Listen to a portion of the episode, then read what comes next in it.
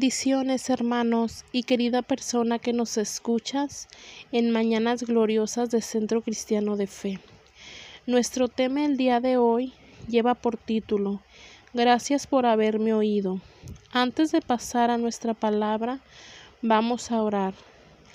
Padre, en esta mañana nos ponemos delante de tu presencia para darte gracias por este nuevo amanecer.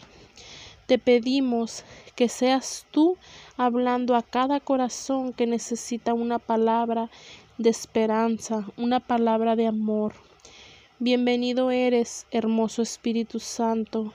Prepara cada corazón para recibir lo que has preparado para cada uno.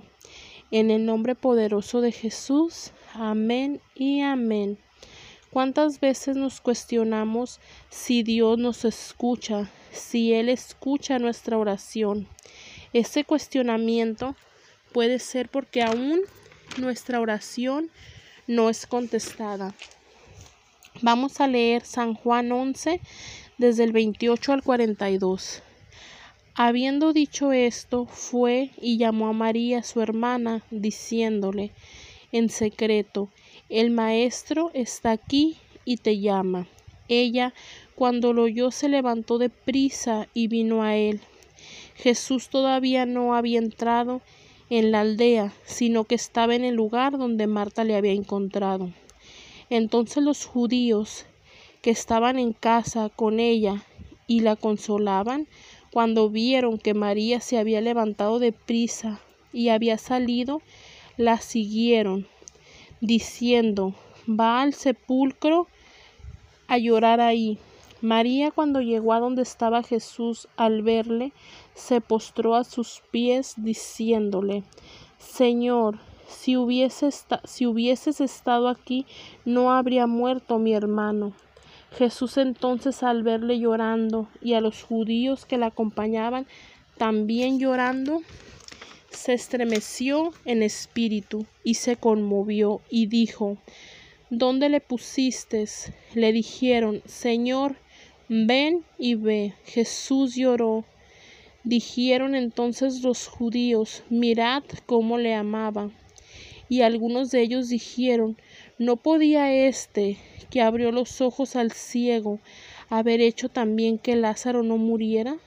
Jesús, profundamente conmovido otra vez, vino al sepulcro. Era una cueva y tenía una piedra puesta encima. Dijo Jesús, quitad la piedra, Mar quitad la piedra. Marta, la hermana del que había muerto, le dijo, Señor, hiede ya porque es de cuatro días. Jesús le dijo, ¿no te he dicho que si crees verás la gloria de Dios? Entonces quitaron la piedra de donde había sido puesto el muerto. Y Jesús, alzando los ojos a lo alto, dijo, Padre, gracias te doy por haberme oído. Yo sabía que siempre me oyes, pero lo dije por causa de la multitud que está alrededor, para que crean que tú me has enviado. En esta mañana quiero que hagamos reflexión en una pregunta. ¿Cuántas veces en nuestra vida pasamos por situaciones similares a la que nos dice la palabra y creemos que nuestra oración no es contestada, que el Señor no nos ha escuchado y todo esto sucede porque miramos las cosas desde nuestra perspectiva y en el tiempo que ha pasado desde que oramos por esa sanidad, por ese milagro. Pero a pesar de lo que veamos, aun si pareciere que nuestra oración no será contestada, déjame animarte a que no dejes de orar. Como Jesús lo dijo, que el Padre siempre nos oye, como la historia de Lázaro, que había muerto, pero Jesús el Maestro había dicho que esa enfermedad no era de muerte, Marta no perdió su fe y creyó que si solamente Jesús hubiera estado ahí, el resultado hubiera sido distinto. Pero todo esto aconteció para que Jesús hiciera ese milagro sobrenatural sobre la vida de Lázaro ¿estás tú esperando un milagro en tu vida, en tu familia y crees que es imposible? Déjame decirte que para Jesús nada lo es. Si levantó a Lázaro de la muerte, ¿qué puede ser imposible para él? Muchas veces los tiempos difíciles y, y, los grandes obstáculos pueden hacernos pensar que Dios no nos está escuchando, pero debemos llevar nuestro corazón a la palabra de Dios. En San Juan 11:25 nos dice, le dijo Jesús, yo soy la resurrección y la vida. El que cree en mí, aunque esté muerto, vivirá. Jesús demostraría que sus palabras eran ciertas y lo haría resucitando a Lázaro, un hombre que llevaba cuatro días de muerto. Jesús le dio gracias a su Padre por la oración contestada. Antes de que él contestara su oración, su mente estaba tan en sintonía con el Padre que él con valentía podría pedir sabiendo que era la voluntad de Dios.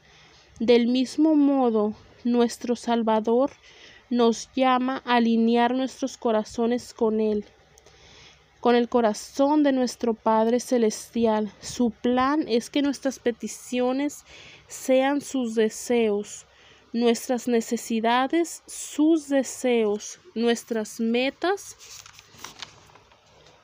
sean sus objetivos, nuestra voluntad sea su voluntad. Consecuentemente, podemos darle las gracias por las oraciones contestadas, debemos darnos cuenta de que nuestro objetivo final debe ser glorificar a Dios, por lo tanto, que todo sea para la gloria de Dios y esto incluye orar conforme a su voluntad. Para eso debemos pedir sabiduría, para que podamos entender y conocer la voluntad de Dios y pedir con fe, confiando en su voluntad. Nuestras oraciones deben ser de acuerdo con los motivos correctos, orar con acción de gracias, a medida que nos, sometemos a su voluntad y oramos de acuerdo, tenemos que ser pacientes, sabiendo que el Padre sabe la hora y el lugar para todo. Y mientras seguimos orando empezamos a, darle las gracias y esperando la respuesta con fe, porque el Señor sabe lo que necesitamos y lo que es mejor para nosotros.